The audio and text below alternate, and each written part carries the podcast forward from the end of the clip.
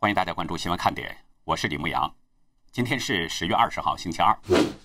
美国司法部今天对谷歌提起了反垄断诉讼，指控这家科技巨头从事反竞争行为。美国十一个州的检察长加入了这起诉讼。瑞典将在十一月拍卖 5G 频谱，电信监管机构今天宣布禁止 5G 网络使用华为和中兴等中共科技公司的产品。美英两国今天都对俄罗斯的骇客攻击东京奥运进行了谴责。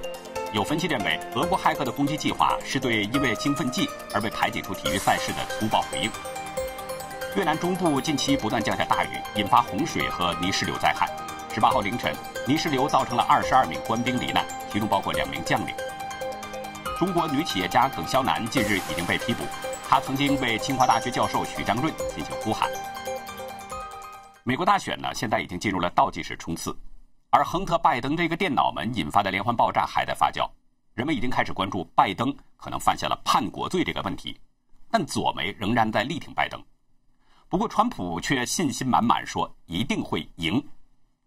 而在中共一方，官不聊生这个现象又出现了，一名中共高官自杀了，背后的原因同样令人关注。当下呢，最热的话题恐怕就是关于前副总统拜登之子败家子亨特尔这个电脑门了。之前人们都在议论电脑里面的内容，令人惊悚，让人愤怒。但是对于电脑的来源，人们始终都没有弄清楚。福克斯新闻报道说，他们得到了相关的文件，其中呢显示亨特在送修文件上签了字。除了签名之外，文件还在付款方部分签着亨特的名字。总计修理费呢大约是八十五美元。不过福克斯表示，他们还没有鉴定这个签名是不是亨特。此外呢，福克斯新闻也得到了其他文件。包括联邦调查局与电脑维修店老板艾萨克之间的联系互动，这是一个很有意思的事儿。签名是亨特，那么是不是他本人签的呢？我觉得有这种可能。为什么这么说呢？我曾经在一个特殊的地方认识了一个吸毒的人，这个人呢在毒瘾发作的时候，他做过很多事儿，也说过很多话，可是第二天全都忘了，什么都不记得。其实他毒瘾没发作的时候呢，也经常会忘记一些事情。今天早晨还看到推特上有一张图片，说是亨特在妓女的臀部上吸食毒品。对于照片的真实性，我们不去追究。其实我们都知道，亨特吸毒已经不是什么新闻了。他曾经有过六次戒毒史，那么他有没有可能在这种情况下送修电脑呢？有没有可能在送修电脑之后又忘记了电脑去向呢？是有这种可能的。就因为这个电脑，亨特做的那些坏事正在被一一的抖露出来，而且呢，这个败家子还很坑爹。里面也记载着不少他爹拜登的丑闻，甚至拜登可能犯下了叛国罪。昨天，美国前国家安全委员会委员希金斯推文爆料，叛国罪。二零一零年四月七号到九号，亨特尔开始接受中国现金。知道从二零一零年开始还发生了什么吗？所有在中国的美国特工都被追捕落网，并被有系统的处决。我如果没有理解错的话，希金斯是在暗示。当时任职美国副总统的拜登向中共当局泄露了特工的名单。昨天，川普在凤凰城对记者说：“FBI 应该调查，我不知道他们是否在调查，但他们应该在调查他。”他说：“从表面判断，拜登很可能是有罪的。”综合美国媒体的消息呢，在2010年以前啊，甚至包括2010年的早些时候，美国中情局在中国的运作都是很顺利的。但是2010年到2012年这个阶段。突然，CIA 感觉出了问题，大批在中国大陆的那些线人不明原因的失踪了，几乎整个 CIA 的情报系统被中共摧毁了。这两年当中，中共处决了至少三十名特工，其中2011年，一名怀有身孕的女子和她的中共官员丈夫一起在北京的一个政府部门大院被国安人员当众击毙。中共指控这名官员呢是美国中央情报局的间谍。2018年。美国起诉了曾经在北京工作的前 CIA 官员李振成，因为他曾与中共国安负责人有过接触。但即使这样，也不能解释美国特工被系统破坏的原因，因为李振成不可能知道所有人的身份。而希金斯的这个推特爆料，或许能带给人们一个新的思考方向。如果拜登确实犯下了叛国罪，首先他可能要被取消这个参选资格了。那这还不是大问题，问题是这个处罚情况。很严重。根据美国法律，叛国罪要被判处五年以上的有期徒刑，并且至少罚款一万美元。而且终身不能在美国担任任何的公职。但是如果罪行严重的话呢，那么最高是可以处以死刑的。如果拜登被调查坐实犯有叛国罪，很难想象他的未来会是什么样。其实五年啊，对一个七十八岁的老人来说，这都是非常漫长的时间。昨天在竞选集会前，一名左派媒体的记者呢问川普说：“为什么您说拜登是罪犯？”随即被川普给怼了回去。川普说：“他是罪犯，他被抓住了。去读一下电脑里面的内容，知道吗？你再像以前那样不去报道这件事情，你也是罪犯。”这段视频在网络上流传的很广，人们都在感叹川普的霸气。但其实想一想，是不是这么个理呢？知道了这件事情却不去报道，一定意义上说。已经犯下了包庇犯罪。对于电脑门呢，左派媒体一直都保持着矜持，始终默不作声，而拜登也从来没有做过实质的回应。但尽管如此，电脑门这个丑闻还是传得非常广，已经压不住了。前天有记者在街上遇到了拜登，问起了这个电脑门的事儿。记者问拜登：“你儿子的电脑为什么被 FBI 给查抄了？”这个记者也真是哪壶不开提哪壶。拜登能愿意回答这个问题吗？所以拜登连话都不回，扭头就走了，把现场的人逗得是一场哄笑。不过，即使这样，左派媒体仍然在力挺拜登。今天，今日美国编委会发了一个声明，呼吁人们选拜登。声明中说呢，二零一六年他们就呼吁人们不要选川普，现在再一次这么呼吁，敦促人们不要支持川普。我们知道，作为媒体啊，它的生命力就在于两点。一个是客观公正，另外一个就是时效性。之所以中共官媒不被人们相信，就是因为它是中共的宣传机构，为中共服务，不具备公正客观的条件。他说的话呢，是帮助中共给人们洗脑，宣传中共的政策，所以人们不信他。那么，美国的这些主流媒体似乎也不再掩饰自己的党派立场了。可是，这样的媒体，那还有公正性可言吗？拜登公开说过。要推翻川普的减税政策，对年入四十万美元以上的富人要加税。可是这些左派媒体仍然要力挺拜登，那这个目的就应该很明显了。他不一定是喜欢拜登，可是即使不喜欢拜登，也一定要搞掉川普。后天呢，美国总统大选最后一场辩论就要登场了。但是昨天，大选辩论委员会通过了一项被川普认为很不公平的新规定，将配备一个消音键。新出台的规定呢是这样，在回答问题的环节呢，当一位候选人发言的时候，另一个人的麦克风要被调成静音两分钟，以保证发言不被打断。在公开讨论的环节，两个人的麦克风都不会被静音，但任何打断或者干扰对手发言的时间都将计入自己的答辩时间。川普说这很不公平，不过呢，他表示仍然会参加辩论。这个变化显然是在针对第一场辩论会的情况设定的。在三周前，也就是九月三十号，川普和拜登的第一场辩论会呢，那个场面看上去比较混乱，彼此的发言是频频被对方打断。但川普表示，第一场辩论之所以出现那种情况，那是因为他的一对二。言外之意就是那场辩论会的主持人华莱士在偏袒拜登。这次推出新规定，显然就是为了避免那种情况再次发生。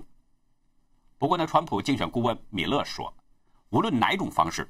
总统川普对这个星期四都非常有信心，川普也是一样的信心满满。昨天他去亚利桑那州举行了竞选集会，仍然延续了那种人山人海的场面。临行前啊，他对助选团队说：“我们会赢。”在也许两三个星期之前，我还不会这样告诉各位。川普表示，他对自己的取胜从来没有像现在这样充满信心。他说：“今天是我在两次竞选期间感觉最好的一天。”我们从未像今天一样的强势。他鼓励助选团队不要在意有关选战情况的新闻报道。佛罗里达大学美国选举计划计算，德州呢这个南部大州已经有超过四百万人投票了，达到了二零一六年总票数的百分之四十五。而全美国已经有将近三千万人已经完成了投票。法新社认为，川普和拜登谁能取胜，就在于关键州。德州和佛州是两个大选举人的州，德州有三十八个选举人，佛州有二十九个选举人。佛州呢有很多的古巴裔和退休人员，这是两个传统的保守人群。在这里，拜登仅仅领先两个百分点，但是在德州，川普领先了百分之四。宾州有二十张大选举人票。四年前，川普在这个民主党的传统票仓击败了希拉里。俄亥俄州有十八张大选举人票，川普在四年前也是在这个民主党的票仓成功翻盘，以百分之八大胜希拉里。现在拜登正在试图挽回。佐治亚州有十六张大选举人票，目前的川普是稍微落后拜登，但是上次他大幅赢了希拉里。传统的民主党票仓还有密西根州有十六个大选举人票，四年前也同样被川普拿下。拜登正在争取郊区的白人和非洲裔，而川普承诺给衰败的密歇根带来繁荣。北卡州有十五张大选举人票，这里呢有大批比较年长的白人选民，川普的民调呢在这里是领先拜登三个百分点。亚利桑那州有十一个大选举人票，从一九九六年开始呢，民主党在这儿就没赢过，拜登是希望翻盘。另外，威州有十个大选举人票，四年前川普也是在这里获胜。爱荷华州有六张选举人票，目前拜登只领先一点二个百分点，但是上次川普轻松取胜了希拉里。距离大选日还有十多天，相信每个人呢都在关注着这场美国的选情。最终美国总统大选花落谁家，我们会持续关注。其实不止我们在关注，中共那边应该说更关注，甚至那种紧张程度不比美国人差，因为对美国人来说。川普和拜登谁当选，只是要自由民主还是要社会主义的区别。但是对中共来说呢，这两个人谁当选，可能在决定着中共的命运，所以他比美国人可能还要紧张。最近呢，中共智囊学者金灿荣表示，美中之间将进入长期竞争的关系，甚至不能排除局部军事冲突的可能。他指出，美国手里有十五张牌。金灿荣在观察者网上发表了一个线上演说。他说：“美国已经把中共定位成了对手，美国手上至少有十五张牌在对付中共。哪十五张牌呢？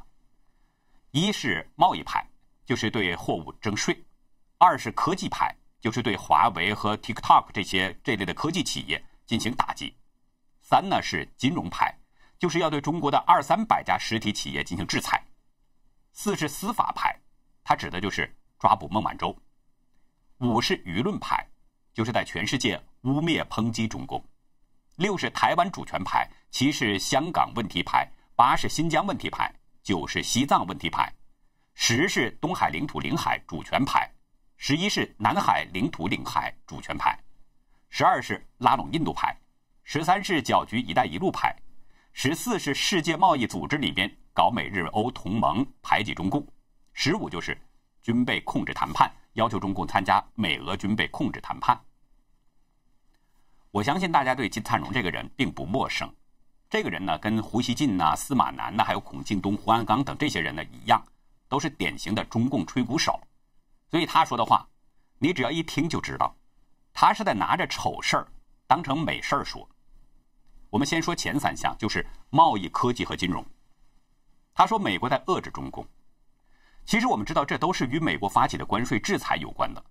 而美国发起关税制裁呢，那是因为中共一直都在钻世界贸易组织的空子，占美国的便宜，使美中之间出现了几千亿美元的贸易差额。在川普政府反复要求中共改变不公正的这个贸易政策之下，中共不做任何改变之后，美国才发起关税制裁，进而又扩展到科技和金融方面。这个问题呢，应该说是在中共。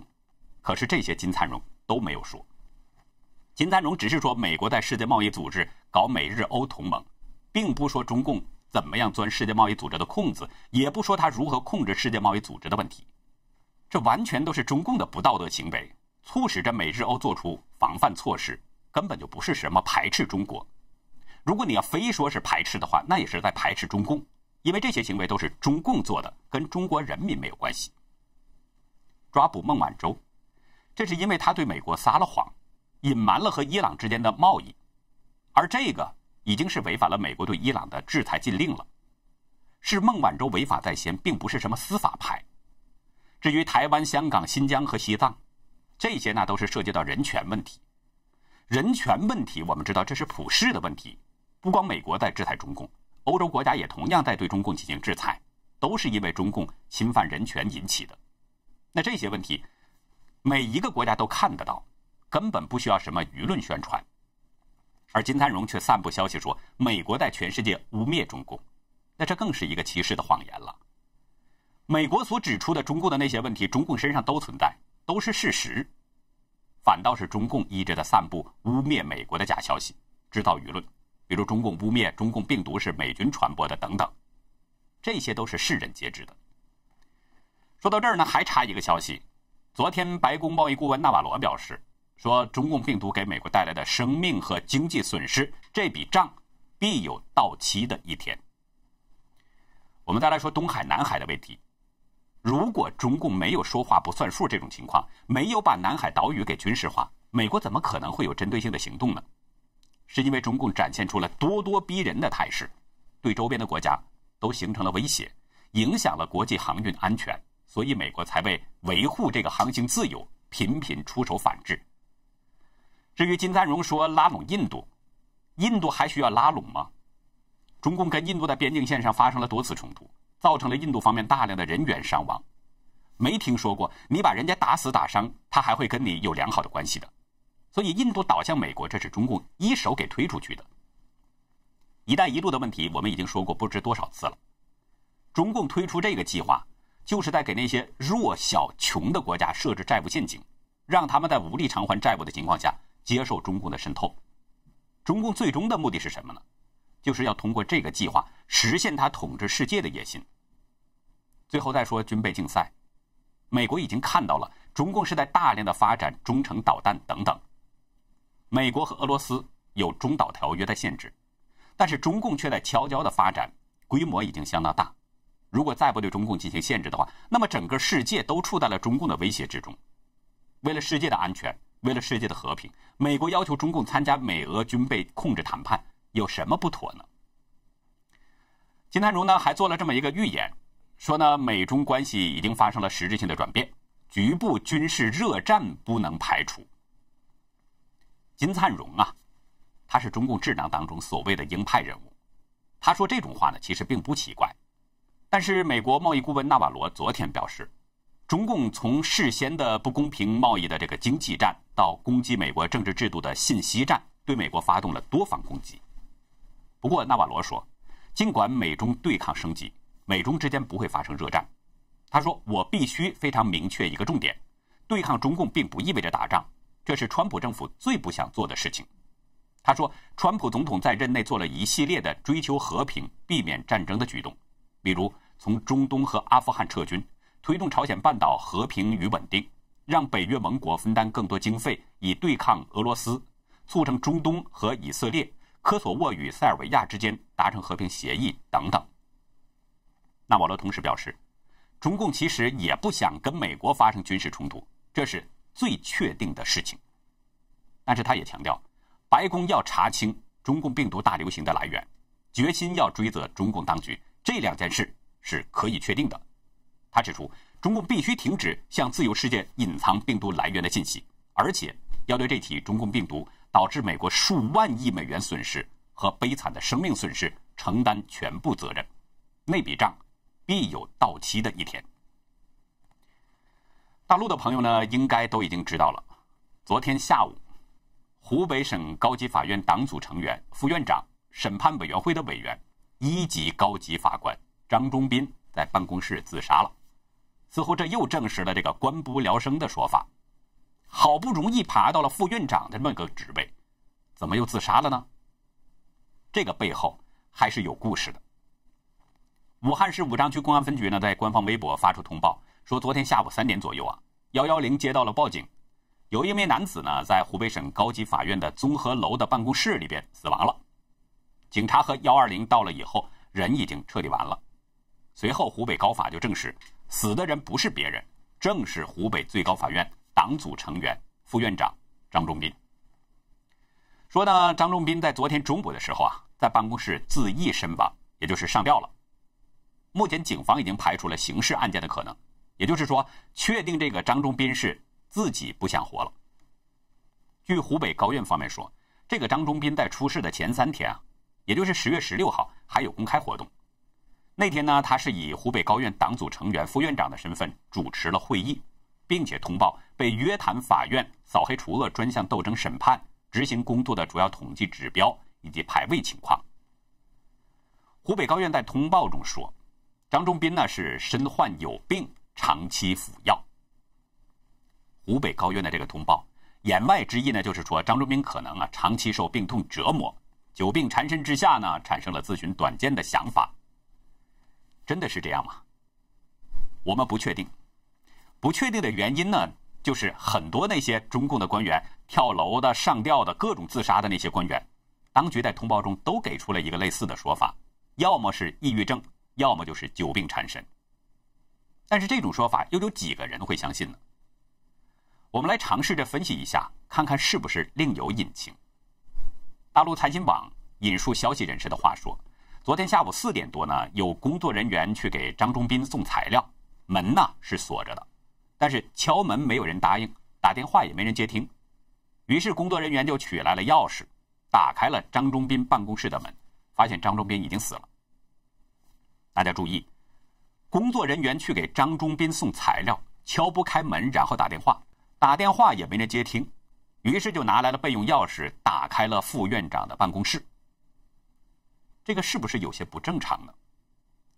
我在大陆工作的时候啊，也有过给领导送材料的这样的经历。领导的房门通常都是关着的，不像普通的那些办公室门是可以敞开，因为领导都有一些秘密的事儿嘛，所以不能让外人知道。不管是谁来，你都得先敲门。通常呢，我遇到这种情况呢，都是先敲敲门，如果里面没有人答应，我就先回去，过一会儿我再过来。如果还是没有人的话，那就继续再等。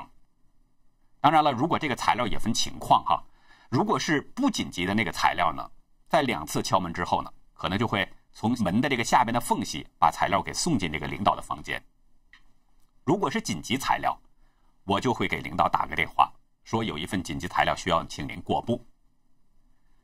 如果不是非常特殊的情况，一般不会拿出备用钥匙私自打开领导的办公室。因为领导都很讨厌这么做，谁都有隐私嘛。我不清楚这个工作人员送的是什么样的文件，以至于这么着急，在敲不开门、打不通电话的情况下，马上就拿出了备用钥匙。这个在我看来还是有违常理的，除非背后有共识。三天前呢还有正常的活动，公开的活动，主持会议，三天后就奔赴黄泉，这个期间有什么故事呢？有知情人呢向财经网透露，昨天稍早些时候啊，曾经有湖北省的相关领导找张忠斌谈话。这个相关领导是谁呢？双方究竟谈了些什么呢？财新网都没有透露。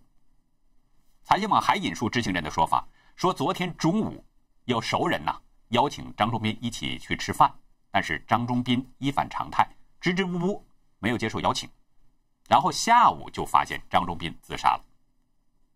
这些情况都是很值得怀疑的。张忠斌的死亡跟那个湖北省的领导有没有关系呢？与他们之间的谈话内容有没有关系呢？另外有消息说，就在张忠斌出事前的一个星期，中共中央第二巡视组进驻湖北了。据说呢，这一轮的巡视是为期两个半月。张忠斌死亡的时候，巡视组还在湖北。一位湖北省高院的匿名人士说，张忠斌身亡事发突然。令人想不到，也有人说，没想到张忠斌会选择自杀，他的性格不至于这样。他的性格不至于这样，这句话是不是把官方给出的那个患病服药的说法给推翻了呢？我们或许可以从网民的一句话中分析出一个答案。有位网民呢留言中这么写的：“把共产党干部全部约谈一遍，说不定能吓死一半。”我觉得这位官民的说法是有道理的。中央巡视组进驻湖北，然后张忠斌死亡当天曾经被湖北省的有关领导谈话，这些迹象很让人怀疑张忠斌是被吓死的，吓得选择了自杀。因为中共官员都是官官相护，做坏事的时候他都有利益勾连，也就是说他们都是一条绳上的蚂蚱。那么在遇到危险的时候，官阶高的官员一定会让那些官阶低的官员闭嘴。怎么才能闭嘴呢？当然是一死了之，只有死人才会永远闭嘴。如果不死的话，那么他的妻儿老小都难以保全。我们只是这样分析哈，仅供大家参考。但是我的确看到有不少网民跟我是持类似的观点的。有的网民就说：“又是抑郁症，保全了多少人？某些人可以安心睡觉了，很难让人不多想。”还有一位网友说：“湖北政法系统洗牌。”其实不只是湖北的政法系统在洗牌，整个中共政法系统都在重新洗牌当中。大家知道，习近平啊，一直有一块不小的心病。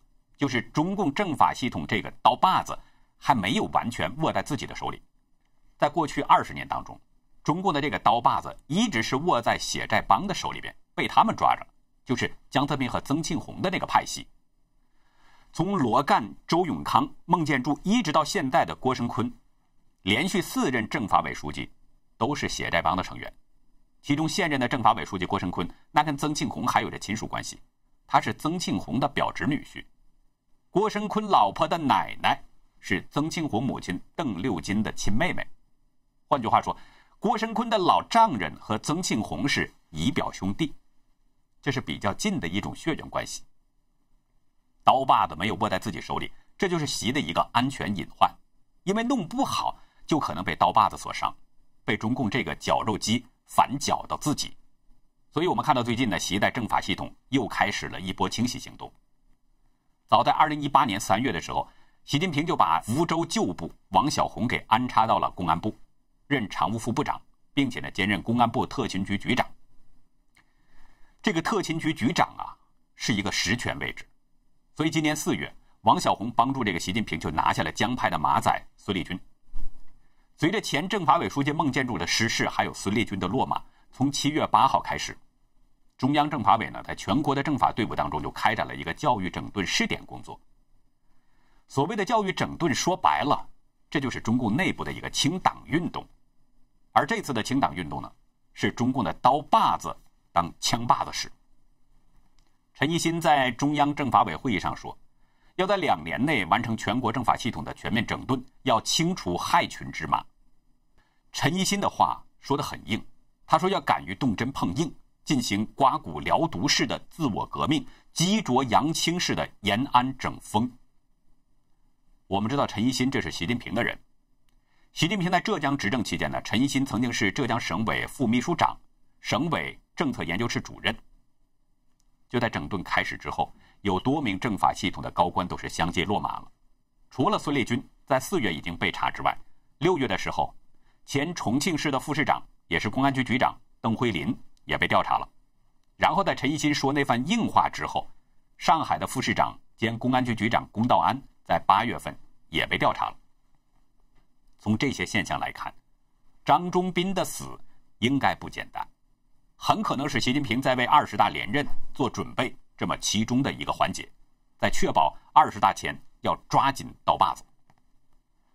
据中共政法委的官员透露，他们又收到了上级的命令。要求大家呢是刀刃向内刮骨疗毒，要人们放下私人间的忠诚，揭露有问题的同事。那名官员还透露说，当局要求他们以延安整风作为这次教育整顿的行动样板，要求维护习近平的统治地位和维护党中央的权威，集中统一领导。什么是延安整风运动啊？这是毛泽东抢夺中共最高权力，精心策划的一场党内战略决战。时间长达大约是四年，从一九四二年一直持续到一九四五年结束，最终呢是毛泽东抢到了中共的最高权力。那好，以上就是今天节目的内容。如果您喜欢新闻看点，请别忘记点赞、订阅，并且分享给您的亲人和朋友。在今天的会员区呢，我们还是来说说美国的大选，为什么穿粉穿黑都很多，而关注拜登的人却很少？感谢您的收看，再会。